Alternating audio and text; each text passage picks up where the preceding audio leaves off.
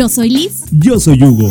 De cada 100 tehuacaneros, al menos dos tienen pensamientos suicidas, consideró el colectivo Efecto Mariposa, esto tras el registro de 10 casos de suicidios en 2022, principalmente por problemas no expresados. Con heridas en rostro y golpes en varias partes del cuerpo, resultó un ciclista de 79 años de edad tras ser embestido por una colectiva que logró darse a la fuga. Todo ocurrió en Avenida Independencia Oriente y 13 Sur. En lo que va del año, unas 15 personas entre 20 y 36 años las que buscan el cambio de identidad de género en Tehuacán, el costo ronda los 900 ante el registro civil. Ante los reportes por acoso sexual en las calles, autoridades locales comenzaron a instalar puntos naranjas en diferentes zonas para atender así a las mujeres que se sientan vulneradas o acosadas. Con varias lesiones resultó un motociclista tras impactarse contra una camioneta que le realizó corte de circulación sobre el Boulevard José María Morelos y Pavón perteneciente a la Junta Auxiliar de Santa María Coapa. Dos mujeres lesionadas y daños materiales dejó como saldo el choque por alcance entre dos vehículos particulares. El accidente ocurrió en Boulevard Héroe de Nacosari y Dos Poniente.